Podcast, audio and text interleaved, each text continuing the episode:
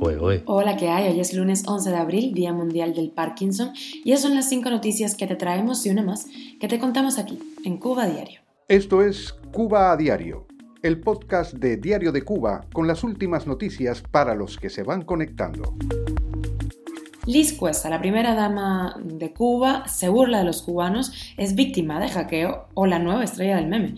Vamos a indagar en esto aquí en Cuba Diario. El gobierno ha impedido a los animalistas cubanos realizar la peregrinación por el Día del Perro de ayer domingo. Y el influencer El Gato de Cuba es condenado con dos años de cárcel por criticar a Díaz Canel y la opositora cubana y madre de cinco hijos Lisandra Góngora ha sido sentenciada a 14 años de prisión por participar en las protestas del 11 de julio. Y Díaz Canel relaciona la producción de carne de cerdo con la fabricación de vacunas cubanas ante el COVID-19. El punto de encuentro, la creatividad para buscar soluciones. ¿Cuánto cuesta alimentar un preso en Cuba? Te lo contamos aquí. Esto es Cuba a Diario, el podcast noticioso de Diario de Cuba. El dictador de mi corazón, la frase que amenaza con convertirse en la nueva forma de decir te quiero en Cuba y seguro también en un montón de títulos de futuras canciones de reggaeton, salió del Twitter de la primera dama cubana, la esposa de Miguel Díaz Canel, a dos semanas de estrenarse en la red social. Ella puso una foto de su esposo diciendo, el que es lindo lo es, y además por dentro y por fuera, el dictador de mi corazón. No, lo, no me canso de decirlo. ¿eh? Los comentarios han llovido, muchos han puesto en duda la veracidad de la cuenta diciendo que eso tiene que ser un hackeo, que no puede ser posible, porque eh, Cuesta ha llamado en frente de, de todo el mundo, así en un espacio público, dictador a Canel. Otros han comentado que Cuba es el único país del mundo en el que los gobernantes hacen mejores memes que los memeros. Y después del 11 de julio, el tema de multitudes en las calles como que no convence mucho al gobierno cubano, que ha impedido a los animalistas realizar la peregrinación por el Día del Perro que se celebró ayer domingo. Los principales cabecillas del movimiento fueron avisados de que la peregrinación tradicional desde el cementerio no se iba a permitir. El Día del Perro se celebra en Cuba desde el año 1994 y cada año, mm, más mal que bien, se cumple pues con la tradición de peregrinar hasta la tumba de Janet Ryder, protectora internacional que murió en Cuba. Cuba a diario. el humorista y youtuber cubano Joandy Montiel Hernández, conocido como el Gato de Cuba, fue condenado a dos años de privación de libertad por el delito de desacato en un juicio que se celebró sin previo aviso. Así lo informó el opositor Osmani Pérez en un video transmitido desde su canal. Teniendo en cuenta que el gato ha permanecido en prisión por un año ya espera de su juicio, podría salir en cinco meses, aunque de esto no hay garantías. Y hablando de falta de garantías, la opositora cubana y madre de cinco hijos, Lisandra Góngora, ha sido sentenciada a 14 años de cárcel por las protestas del 11 de julio.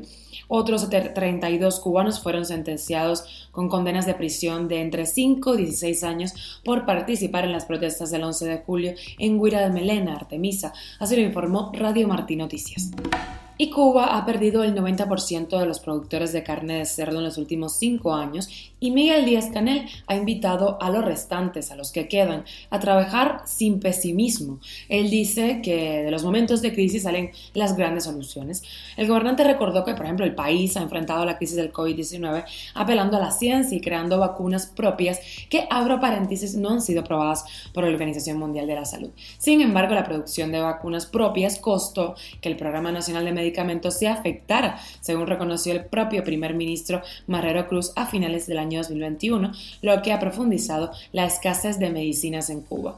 ¿Cuál es la solución para lo de la escasez de carne de cerdo? La creatividad, según Canel. Cuba a diario. Y llevar comida y otros productos básicos a un allegado en prisión desangra a miles de familias cubanas en una economía dolarizada. Los castigados no son solo los de adentro, sino también los de afuera. Si no le llevas la java a un ser querido, pues lo haces depender de las escasas raciones de las cárceles de la isla. Pero ¿cuánto dinero es necesario para que los familiares lleven esa java a un prisionero?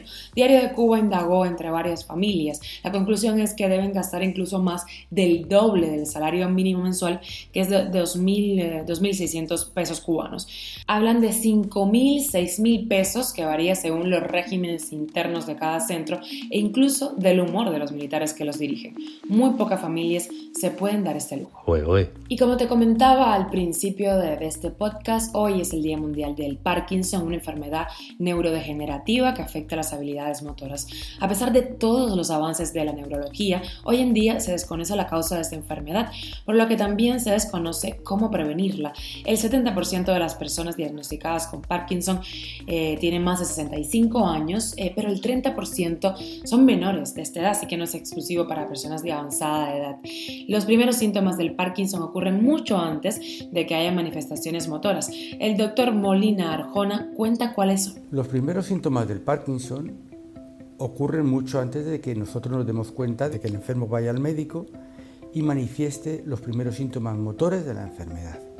¿Y cuáles son estos síntomas? Pues uno de ellos es que el olfato desaparece o tiene mucho menos olfato que las personas normales.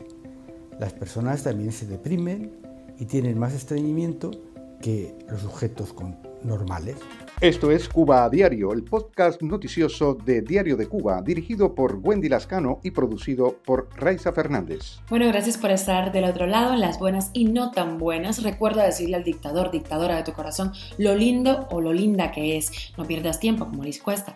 Recuerda que estamos en Telegram, Spotify, SoundCloud, si estás en Cuba usa VPN, Apple Podcast y Google Podcast, donde también puedes escuchar otros programas de Diario de Cuba y síguenos en nuestras redes sociales. Yo soy Wendy Lascano, que tengas un gran lunes.